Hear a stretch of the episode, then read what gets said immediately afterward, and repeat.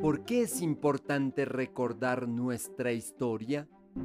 No para predecir el futuro, sino para desprendernos del pasado e imaginar destinos alternativos. Desde luego, esto nos supone la libertad total.